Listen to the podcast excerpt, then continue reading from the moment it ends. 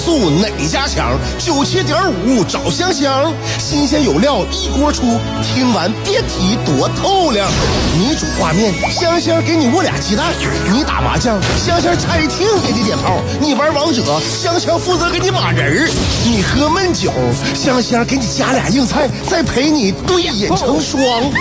没错，娱乐香饽饽就是这么贴心，就是这么带感，就是这么下饭呐！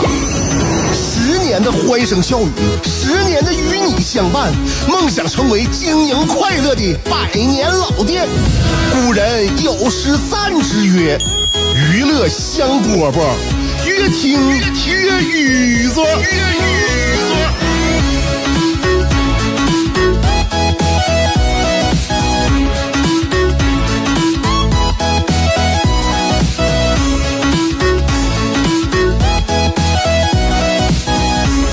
饽饽啊，这里娱乐香饽饽，辽宁交通广播啊，FM 九十七点五，跟你打招呼的是香香。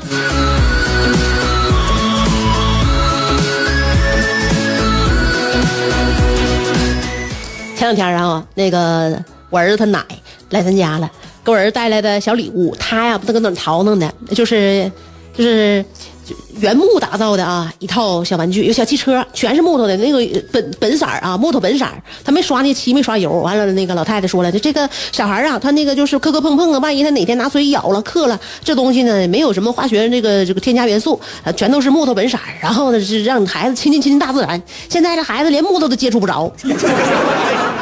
啊，看见那个，哎，小车木头做的，那这小房子木头做的，小马，看那小马没？木头做的，全是木头做的。人家这是手工雕刻呀，这是属于老，这属于老手艺，那老手艺手工雕刻。我这一看，确实不错啊，就比现在这花花绿绿的那些，呃，小玩具呀，看起来呢，感觉更古朴一些，那更手工一些，那更具匠心。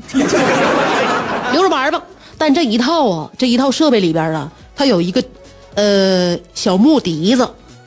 那个木笛子呀，我儿子拿来之后呢，他就爱不释手。为啥呢？因为现在小孩呢，他打一个差异化，啥差异化呢？他家里有车，家里有车，家里有小马，啊，各种的小玩具呢。他认识的多了，他可能对他那个感感官刺激就不强。他这个小笛子呀，他没有，他没见过。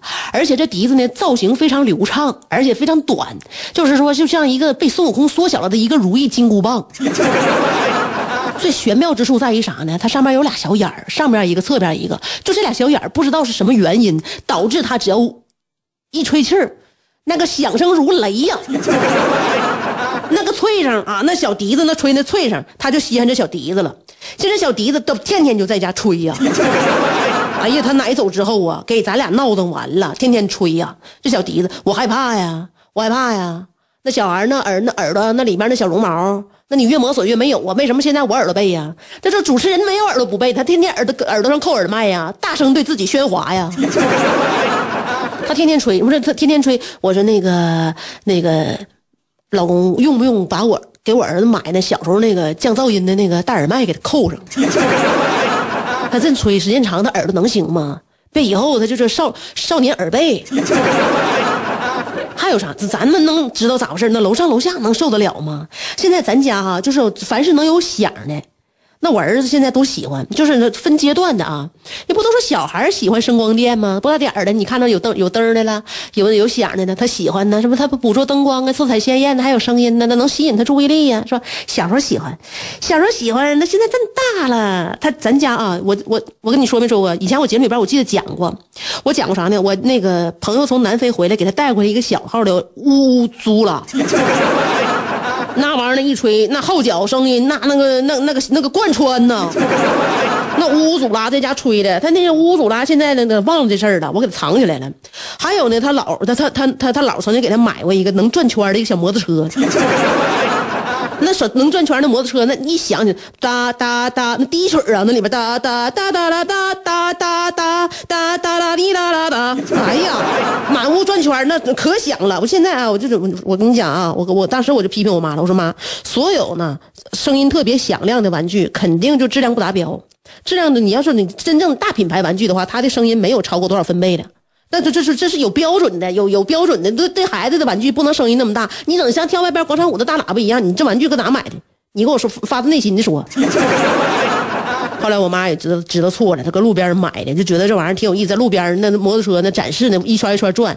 完，当时她一看，我这是小外孙，肯定能喜欢这个呀，买回来了。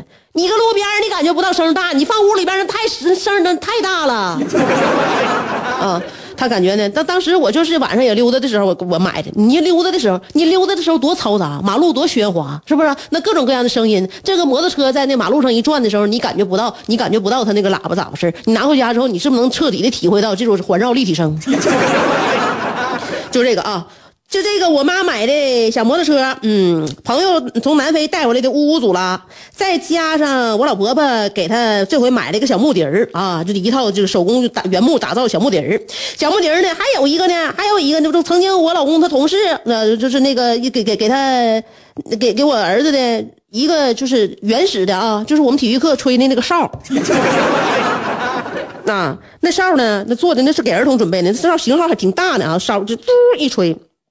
咱家四件啊，四件魂器呀，要都集齐的话呀，我跟你讲，啊，就是啊，老公朋友之哨，嗯，姥姥之摩托车，奶奶之小木笛儿，再加上朋友之呜呜祖拉，就这四件神物要是集齐的话，一起奏响，就就完全能够召唤出我们小区的物业经理。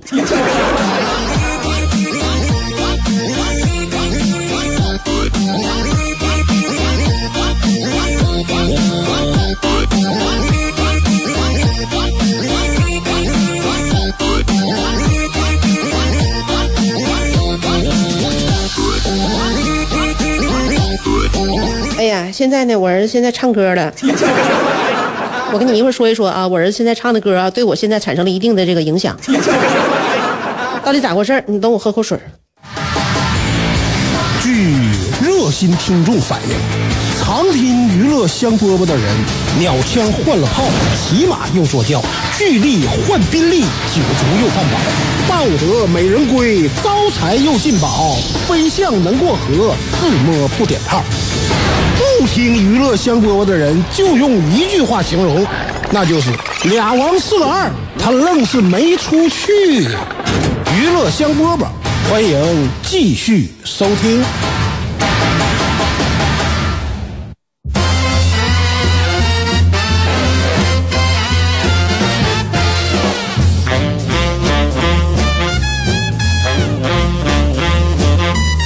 我儿子呀，现在回顾他原来看那个《宝宝巴士》，是吧？《宝宝巴士》里边呢就有恐龙系列，那是他一年多前看的。就是说，他什么阶段呢？三岁的时候，他看那个《宝宝巴士》。《宝宝巴士》呢，就有点像小小歌剧似的啊，一个一个的小恐龙找妈妈系列，你知道啊？就是就是恐龙系列吧，有一个小恐龙找妈妈的歌，他现在就开始来来回回的翻唱，来来回回唱，那也不知道怎么的了啊！就这很长时间，我也不知道他会会这首歌啊。以前一年多前听的，听的时候他也没唱，现在呢就不知道怎么的了，记忆唤醒了，那就是在脑海当中就这段旋律就复苏了。复苏之后呢，他就在脑海当中就天天唱啊，呃，我的妈妈喜欢吃肉，壮壮多腿尖，短短的手。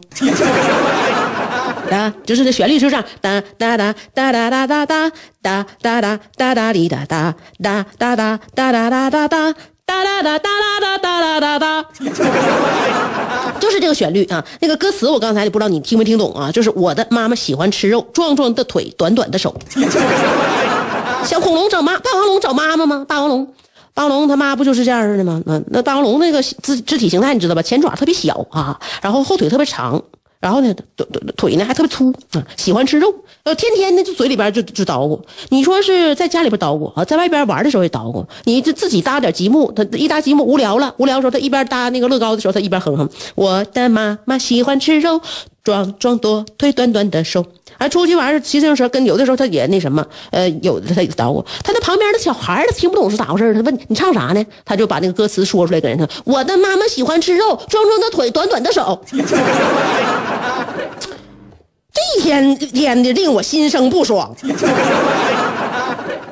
说了解这个故事背景的人知道这是童谣里边的霸王龙找妈妈，你不知道的话，他是是不是以为他是是在说我？所以现在这段时间，我就觉得啊，我就觉得我应该给他更更新更新曲库了。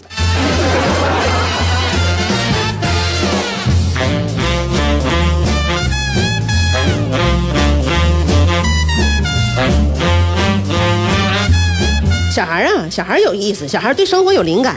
呃，那个现在天热了之后呢，大家都可以那什么啊，呃没事儿呢，生活当中呢，给孩子讲一讲，就是我们把生活当中的，我们也没有什么博学，我们也没有过多的，就是是是就是那个才高八斗，但是多多少少呢，我们把自己人生经验呐，或者是以前知道的事儿啊，听过的故事啊，还觉得有有意义的，就跟孩子交流呗，就是彼此之间不就是不就是说话唠嗑，在生活当中你教学相长吗？你比如说啊，你现在孩子吃那个雪糕，你就可以跟他说，就是我们平时，比如我有的时候看到啥吧，你就忘，你看到你也不往心里去，是不是？你是没孩子呀？你有孩子就跟你说，什么信息对你来说呀，都是可以吸吸吸纳的了。冰棍儿，你就可以跟孩子说，冰棍儿是一个小孩当年发明的，对不对？那小孩比你大不了多少。这个冰棍儿，你可以给孩子讲，这个雪糕冰棍儿啊，它是当年的，就是小孩十一岁，嗯，十一岁一个小孩。在一九零五年的冬天，他这个小孩呢叫艾珀森，就这个艾珀森呐，他把这一一一杯柠檬汽水啊和一个搅拌棒啊，他就忘在室外了。那天晚上，旧金山的温度就到达到到大这个到达到达是达到吧？我这个舌头有的时候分不开瓣啊，达到了冰点以下。那么第二天清晨的时候，小男孩突然想起来自己汽水还有那个搅拌棒。放在外边了，我想喝，赶紧去拿。一拿发现汽水已经连同这个搅拌棒冻得严严实实，全冻一块了啊！冻一块，冻一起了之后呢，这个他拿这个搅拌棒啊，就把这个冰块啊一下就拔出来了。拔了之后他就开始舔，一舔，哎，味道竟然格外的好。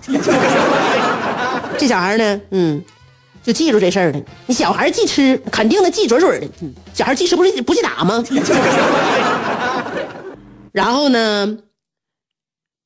等到什么时候啊？等到了一九二二年，在房地产公司做经理的这个艾普森呐，他他已经这个小男孩已经长大了，啊，就是在房地产公司已经开始做经纪人了。就他那那艾普森，他就在一次舞会上啊，推出了自己儿时发明的这个冰棍儿。然后呢，他给这个零食取了一个名字，叫做艾普森冰柱。就这个艾弗森冰柱在这个舞会上一推出啊，就我当时引起了轰动，从此在美国流行开来。所以呢，没事啊，我们可以给孩子讲一讲，是吧？就是一些小事儿吧，那多多少少呢，让孩子就是，呃，他听听过的故事越多，知道的事儿越多呢，哎，他慢慢呢，这个小脑袋瓜里边自己呀布了一个网啊，布了一个网之后呢，他等到未来呢，就是哪哪哪个地方需要这个网的时候呢，他能就能把自己兜住。这个网是为啥的？为了未来，为了未来兜住我们的人生。所以现在看似哈一些破破破的小破破烂烂的小故事，一些支零破碎的一些小细节，未来都是成就这张网的一个那啥哈，一个那一个元素，是不是啊？一个素材，所以多给孩子讲呗，那多讲。你这小孩小孩有灵感，小孩你说吗？小孩发明冰棍你大人能发明吗？所以呢，就是家里边呢，就是有的时候我就我就我就时候呢，我就总结自己，我有时候也反省，真反省。就是我们大人呢，看东西的眼神呢，就眼光有点固化了。其实没有小孩子呢，有发明创造力，真的就是。而且呢，大人总想着归就是板板一板，孩子有什么问题跟大人做的不一样了啊？大人觉得啊，那是孩子的问题，你跟我做一样你就对了，你跟我不一样的话，你你现在还你还不成熟。其实不是那样的，不是那样的。这孩子创造能力比大人强，而且有时候大人呢，你会发现啊，他愿意找孩子麻烦。你说我们都爱孩子不？有的时候我自己总结自己啊，那我当然了，我爱呀，是不是？怎么的是那分分钟都爱啊？各个领域当中都充充满了我对孩子的爱。那你说在你这么爱孩子前提下，有没有就是难为过孩子？有没有？我反省反省我自己啊，确实是有。你比如说现在我教他教他那个拼读。我不知道你在家孩子教教孩子什么，或者说呢，你辅导孩子就是功课的时候，你那种心理状态是什么样？我就发现有的时候啊，我是本来是想陪伴他一起成长，但是在这过程当中有一些细节，我就处理的什么样呢？我就是我虽然说我的我的发心呢，我初心是陪伴他一起成长，但是呢，在过程当中，我有的时候我刁难他，我刁难他。这个呢，我就感觉是是应该是应该让我慢慢的改，就是改变扭转的。我就你人得反省自己，你不反省自己的话，你就感觉啊，别人好像总照你差，那你自己呢？你自己是有没有有没有短板呢？你认识不到自己短板的话，是不是你是也提高不了？我怎么感觉到我有时候刁刁难我儿子呢？你本来啊，比如说他现在啊，那那个拼读，那我我找找他，让他给他先认识那些 sight word。那你在拼读之前，你起码得把那二十二个 sight word 你先认识一下吧，认识一下。他呢，基本上记记得还挺好，他他能多少能上上点道了。但他有一些比较混淆的，比如说 w h 打头的，那 where what，嗯，他就有点整懵。那 what 他学会了之后呢，那 that 他就有点闹心。那为什么的 t h a t 那个？字母 a，他在里边就读 i，那 w h a t，它这个字母 a 就读呃。你你你说是不是？你是不得硬记吗？就是一种条件反射。我就告诉他，这个是这不是拼出来的，拼不是拼出来的，你就记住 w h a t what，w 呃 t h a t that，你就这么记就行了。所以他呢，有的时候呢，他能记住，但有的时间长了，他就他就一下一下小小懵一下呢，他就记不住。那记不住的时候，你是怎么怎么做呢？如果他记不住的时候，我现在就感觉啊，如果下一次他再记不住的话，我总结我上一次的经验，我就告诉他叫什么就完事儿了，很简单。如果他要管那个 that 到叫 that，叫错了或者懵了啊，那我就告诉 that，他一下子啊反应过来了。时间长了，这种重复他就会了。那我以往呢，有的时候我为什么刁难他呢？我就合计，我就想，好几遍了，多少遍了？嗯，学的时候多少遍了？是不是？我妈我给你读过多少遍了？你到时候还弄错，我就会。把那个他经常容易混淆的这些词啊，我弄我给他整一起。我问完这什么 what 那什么 that 那个什么 where，然后我再回来再问 what that where，我再回再回来再问一遍，问到他什么时候又又懵了，完我就生气了。后来我就想，我在我为什我为什么要这么做呢？我是谁？我在干什么？我是出于什么目的？对不对？后来我就觉得呀。家长啊，尤其在孩子一开始启蒙的时候啊，你就是考孩子呀，你要考他会的，你别考他不会的。他要是越不会吧，你越考他，他越懵，真真越懵，就是给让你给给吓住了。他就懵那地方，完了越懵就越笨，越笨越懵，你知道吧？就他他就是陷入一种不自信的循环，他害怕。你考他会的呢，他越越考越会，越考越会，完了他就会，他就会，他就自信。然后别的不会，他不当回事儿，不当回事儿呢。慢慢时时间长了啊，他只要这个心情是放松的，他他什么时候他他肯定是能记住。就是我就觉觉得呢，就是不能难为孩子，老难为孩子，就是就感觉什么时候把你问懵了，看见没？哎，你这就是你又没你这个知识点你又没掌握，当时你又没仔细听，现在你又不会，弄又弄混淆了。不是孩子弄混淆，就有时候大人呢，他有时候也是容易混淆。你总总在他混淆的领域不断的拷问他，他能不混淆吗？所以我就觉得啊，这就是我自己的一种自省。我希望大家呢，就在跟自己孩子的时候呢，你呢，你你是辅佐他，你不是跟他进行较量。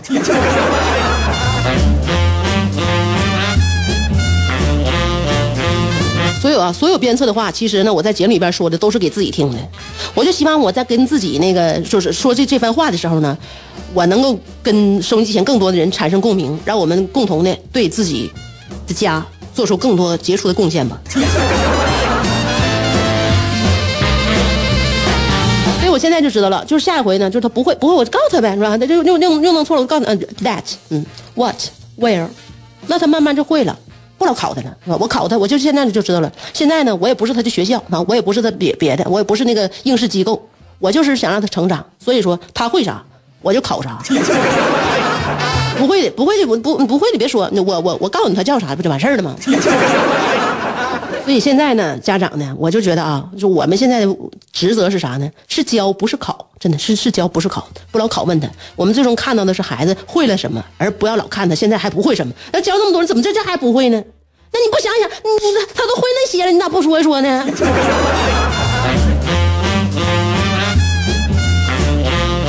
想开了，想开，心情想开了，心情好多了啊！好了，今天节目就到这儿了，明天我们再接着跟大家聊吧，明儿见。